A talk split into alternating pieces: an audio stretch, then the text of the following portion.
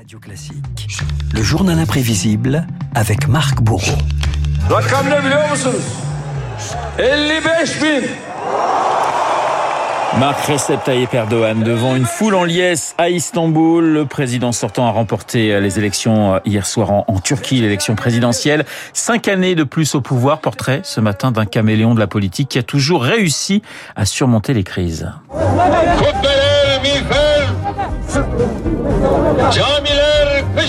Recep Tayyip Erdogan, Renault, c'est d'abord cette séquence qui tourne en boucle chez ses partisans, un tribun capable de réciter des poèmes entiers comme ici en 97. Erdogan est maire d'Istanbul et son lyrisme lui vaut alors une incarcération par l'armée et une leçon politique. La prison est presque un passage obligé pour devenir un homme politique en Turquie. J'ai fini aujourd'hui de purger ma peine, Dieu soit loué. C'est donc officiel, le pays sera gouverné par le Parti de la justice et du développement. 2002, Erdogan remporte son pari. Le candidat anticorruption, partisan d'une voie islamo-démocrate, devient Premier ministre sur un programme moderne. Fini les références au Coran. Les islamistes New Look se disent pro-européens, pro-FMI. Nous soutenons les valeurs de la démocratie, dit-il, celles des droits de l'homme et du respect de chacun.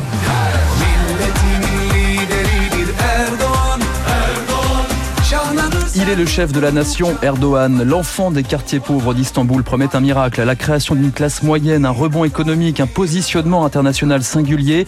Erdogan, bien plus qu'un simple partenaire pour le président français de l'époque, Jacques Chirac. Compte tenu des dispositions actuelles des Turcs, compte tenu de leur histoire, de leur culture, je suis tout à fait persuadé que nous arriverons au terme de ce chemin commun pour un mariage qui sera favorable aux deux parties. Erdogan, c'est aussi une vision libérale sur les questions de société, du moins au début de son mandat. Concernant les droits et les libertés des homosexuels, c'est indispensable qu'ils soient protégés par la loi. La manière dont on en parle à la télévision est inhumaine et inacceptable. Mais ça, c'était avant, avant de faire machine arrière quelques années plus tard sur les homosexuels, mais aussi sur le droit des femmes. Ce dont les femmes ont besoin, ce n'est pas l'égalité. Vous ne pouvez pas donner le même travail aux hommes et aux femmes, comme dans les régimes communistes. Cela va à l'encontre de leur nature délicate. Quelle est la valeur supérieure? La maternité. Il y en a qui contestent, qui revendiquent et qui protestent.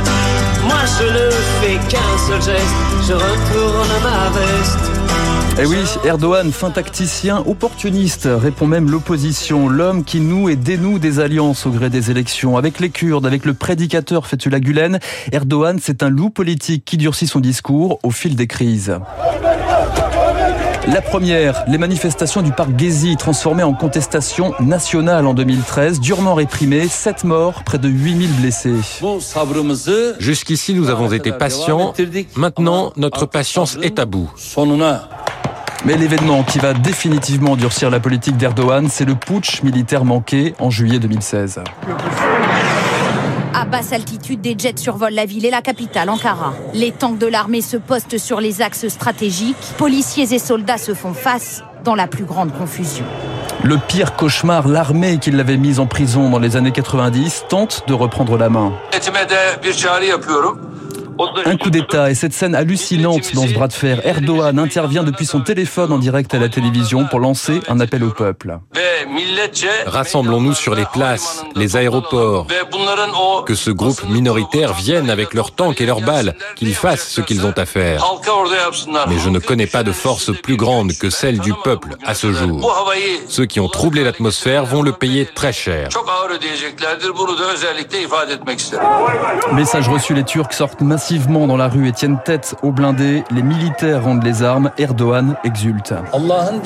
Cette tentative de putsch est une bénédiction divine parce qu'elle va nous permettre de purifier les forces armées. Des militaires, mais aussi des journalistes, des juges, des universitaires, 50 000 arrestations, 140 000 licenciements. Erdogan, désormais seul aux commandes, s'érige le plus grand palais présidentiel du monde, 1000 pièces, 200 000 mètres carrés, état d'urgence, dérive autoritaire, il tacle ses détracteurs comme ses mots contre le président français Emmanuel Macron. Allez d'abord faire des examens de santé mentale. Erdogan, sans compromis non plus avec l'Union européenne, il n'hésite pas à transformer la crise des réfugiés syriens en moyen de pression. Et l'Union européenne, il faut se ressaisir. Si vous continuez vos critiques, ce sera simple. On ouvrira les frontières et on vous enverra 3 600 000 réfugiés?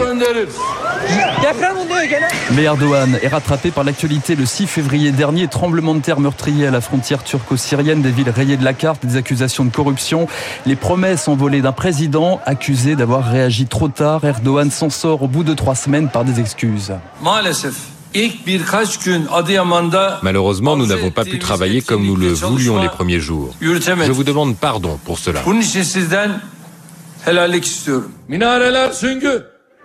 Une énième crise dont Recep Tayyip Erdogan sort renforcé, celui d'un président désormais seul au pouvoir au terme d'une campagne outrancière. Erdogan, le tribun qui récitait des poèmes, délivre désormais des prêches et des citations ambiguës. La démocratie, c'est un train dans lequel nous devons monter pour aller là où nous devons aller. Le journal imprévisible, signé Marc Bourreau, la réélection de Recep Tayyip Erdogan, donc pour la troisième fois. Merci Marc pour ce journal et pour nous rappeler qu'effectivement l'homme a pas mal changé. en l'espace euh, de 20 ans, vous aviez reconnu l'opportuniste de, de Jacques Dutronc. Ça lui allait parfaitement bien. Il est 7h56 sur l'antenne de Radio Classique. Dans un instant, nous allons retrouver David Barou.